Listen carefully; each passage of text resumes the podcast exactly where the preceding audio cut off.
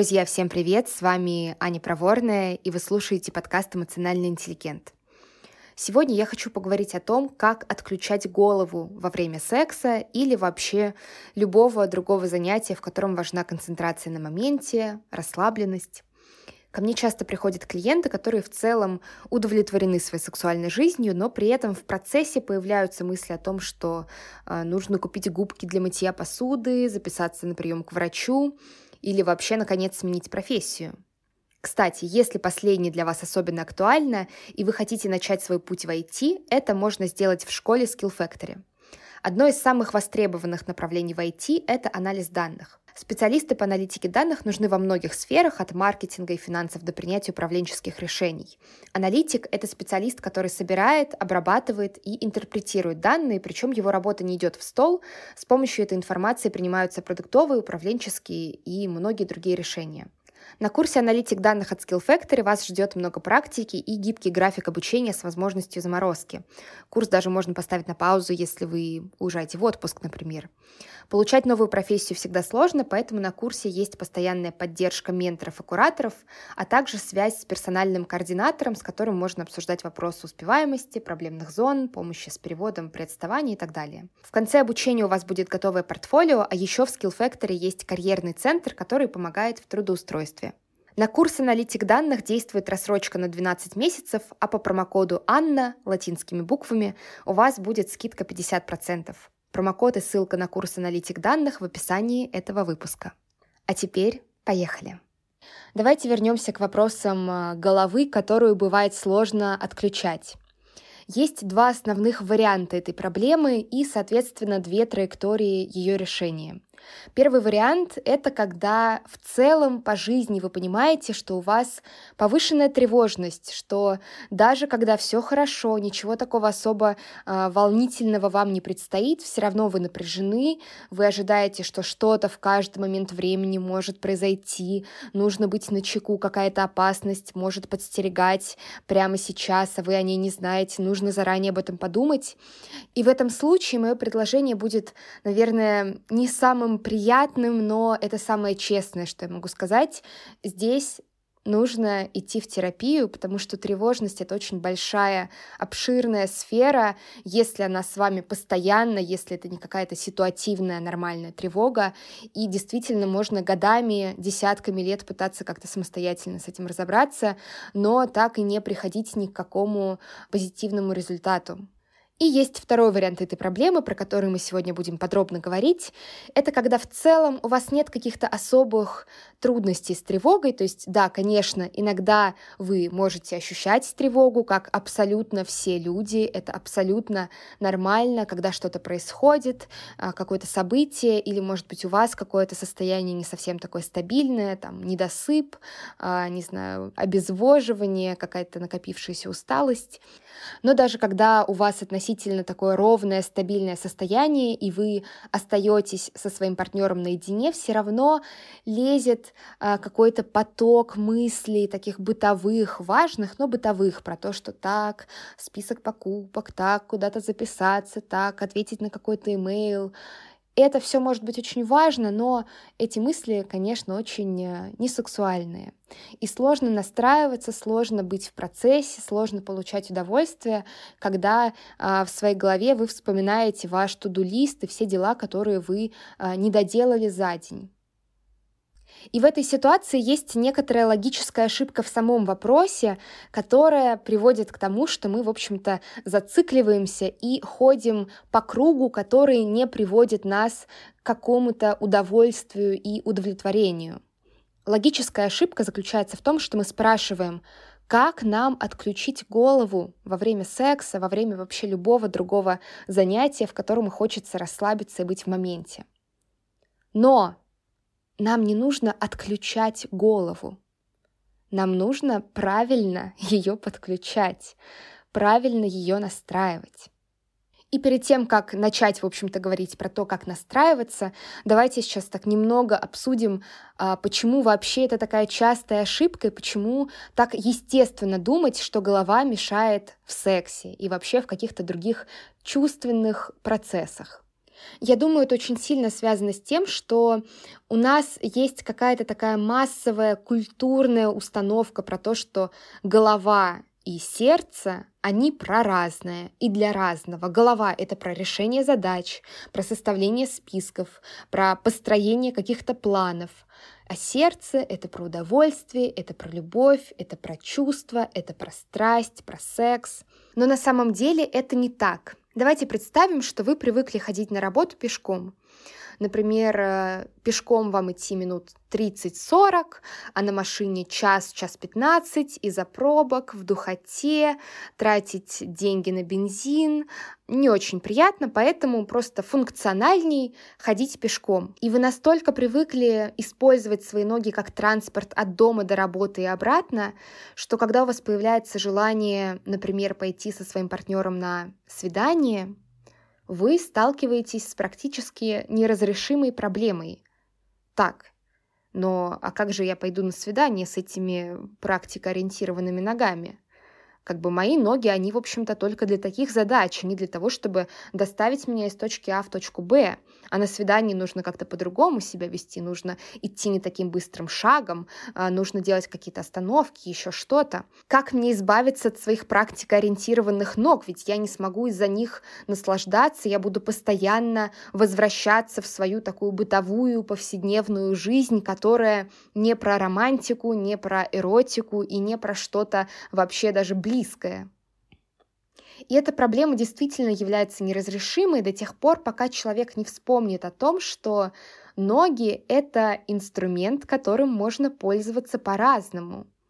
Да, можно быстро идти на работу из точки А в точку Б, а можно медленно, расслабленно прогуливаться со своим партнером, а, делать какие-то остановки, танцевать с ним, может быть, не знаю, подниматься на носочки, чтобы целовать любимого человека, или наоборот приседать, чтобы делать то же самое. Много разных способов использовать свои ноги, и большая часть этих способов недоступна, если относиться к ним только как к средству наиболее быстрого, эффективного передвижения из одной точки в другую может появиться ощущение, что это, видимо, какой-то не очень такой интеллектуально развитый человек, который забыл о том, что ноги можно использовать по-разному. Хотя, конечно, очень часто мы сами забываем о том, что наш ум, наша голова — это не только какое-то средство решения задач, это основа нашего возбуждения, нашего желания и нашего удовольствия. Но для того, чтобы на ногах отправляться на какое-то прекрасное романтическое свидание с партнером и для того, чтобы использовать свою голову, свой ум в любых занятиях, которые предполагают получение удовольствия и какую-то расслабленность, важно уметь настраивать их. Если вы идете быстрым шагом, напряженным на работу, и тут резко сворачиваете на свидание, скорее всего, вы не успеете перестроиться и не сможете э, либо вообще, либо как минимум первую половину пути идти в таком темпе, подходящем для вот этого свидания с близким человеком. То же самое с умом. Если вы просто врываетесь в секс после вашей бытовой жизни, целого дня, каких-то задач, проблем, вопросов, планов, то, конечно, вы не можете так быстро перестроиться. Конечно же, вы по инерции продолжаете думать про то, что нужно еще вообще-то подмести пол, потому что сейчас там кто-то пройдет голыми ногами, разнесет эту пыль, а потом нужно будет всю квартиру еще пылесосить. Ага, надо вот сейчас прямо после секса это сделать.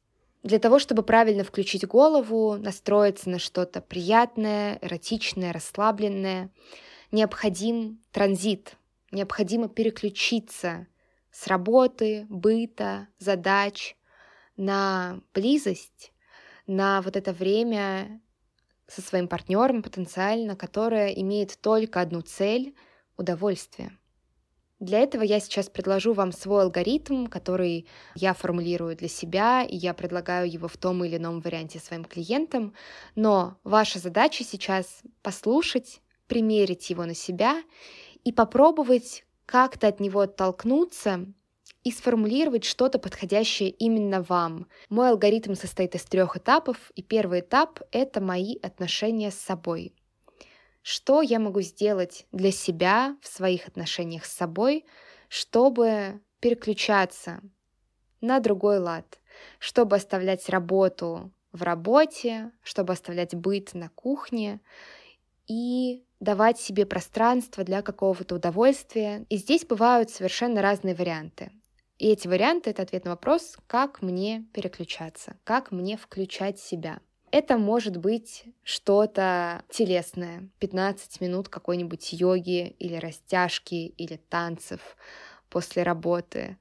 А, может быть, э, это какой-то более комплексный шаг, более сложный. Например, в целом наладить свои отношения с рабочим коллективом так, чтобы от вас не ждали, что после окончания рабочего дня вы еще что-то будете отвечать. Может быть, это про то, чтобы наладить отношения с собой и выстроить границы с собой и договориться с собой, что после рабочего дня работы больше нет. Второй этап — это я и окружение. Здесь будут самые такие очевидные варианты. Много кто про это пишет, почти все знают, что это помогает, но практически никто не реализует это в своей жизни. Какие варианты? Нужно понять, а, какая обстановка позволяет вам расслабиться, включиться, почувствовать себя сексуально. Это может быть какой-то особый свет. А, может быть, вы, как я, являетесь э, бешеным фанатом а, гирлянд. А, это могут быть запахи, ароматические свечи, это может быть музыка. Бывает э, очень хорошие идеи прямо для пары создать общий плейлист и постоянно его пополнять. И сама по себе вот эта идея, эта практика, она бывает очень такой возбуждающей, потому что партнер может что-то в течение дня туда добавить, и вы послушаете эту песню, вы можете представить, а, ага, что у вас там может такого а, классного происходить под нее вечером, например. В долгосрочных отношениях очень частая ошибка, а, которую совершают пары, заключается в том, что кажется, что вот вы встретились эм, после рабочего дня на кровати, и вам тут же нужно заняться сексом. А если у вас что-то пошло не так, или вроде как все технически сложилось, но как-то эмоционально особо удовольствия не было, то, наверное, у вас какие-то большие проблемы. Как я говорила в предыдущем выпуске, очень естественно, что вот так больше не работает, что просто взять и после рабочего дня настроиться на вот эту открытость, на эту эротичность между собой бывает сложнее. И Стивен э, Шнайдер в своей книге, а, я опубликую на нее ссылку тоже в телеграм-канале, кстати, на книге, которую я упоминала в прошлом выпуске, я тоже опубликую ссылки, я забыла это сделать. Он в своей книге предлагает два шага очень простых для того, чтобы партнерам открыться, почувствовать себя, почувствовать друг друга и потенциально настроиться на какой-то сексуальный взаимный процесс, скажем так. Первый шаг — просто лечь вместе на кровать. И ваша задача очень простая, но такая неочевидная. Просто полежать друг с другом. Если вам хочется, вы можете о чем-то поговорить, рассказать, кто как себя чувствует, что сегодня было, но не нужно каких-то больших таких дискуссий затевать. И пока вы лежите вместе, начните прислушиваться к себе, как вы себя вообще чувствуете сейчас, как чувствует себя ваше тело, какое у вас дыхание, как вы ощущаете текстуру постельного белья на своей коже. Если вы сейчас обнимаете или как-то касаетесь своего партнера, какой он температуры, как именно вы ощущаете его кожу на своих пальцах. Просто прислушайтесь к себе и просто побудьте немного вместе. Без того, чтобы куда-то спешить, что-то достигать, а, каких-то целей или оргазма или еще чего-то. Просто немного побыть рядом. Этого часто очень сильно не хватает, когда вы вместе живете. Потому что вы много чего делаете вместе, но вы редко просто находитесь друг с другом при этом. И на втором этапе, на втором шаге, а, который предлагает Шнайдер, у вас может начать появляться какое-то возбуждение. Скорее всего, это не будет сразу возбуждение 10 из 10, сильное, просто срывающее э, крышу. Нет, это может быть что-то очень пока тихое, почти незаметное, какое-то приятное внутреннее чувство, какое-то тепло или что-то щекотное. Не пытайтесь на него как-то влиять, не пытайтесь говорить ему «давай, расти, поднимайся, мое возбуждение» или какие-то объективные признаки, связанные с этим возбуждением. Просто какое оно сейчас, не пытайтесь на него давить. И в какой-то момент э, вы можете рассказать вашему партнеру о своем возбуждении. Причем э, рассказать можно по-разному. Можно рассказать словами, описать, как вы себя чувствуете, описать, чего бы вам хотелось. Можно рассказать э, прикосновениями, поцелуями, какими-то действиями. Можно рассказать взглядом, в этом алгоритме есть три этапа, но при этом это не означает, что вам нужно каждый раз обязательно проходить через каждый из них, потому что, конечно, это не очень реалистично в жизни, когда вы после работы уставшие, у вас закончились свечки или еще что-то. И вот эти три этапа, мне кажется, наоборот, они дают большую гибкость, и вы можете выбирать, что сегодня вам больше откликается, что важнее. Вам хочется больше переключиться в контакте с партнером, а может быть в контакте с собой, вам просто нужно какое-то время для себя, чтобы оставить свой день позади и вступить в какой-то новый промежуток этого дня или вечера или ночи с новым ощущением, с новым взглядом на то, что с вами происходит. И весь шестой сезон я начинала с идеи о том, что наша эротичность — это не какая-то изолированная часть нас, которая ни на что не влияет. Наоборот, она очень важна, в частности, потому что мы многое о себе узнаем и во многом развиваемся благодаря ней.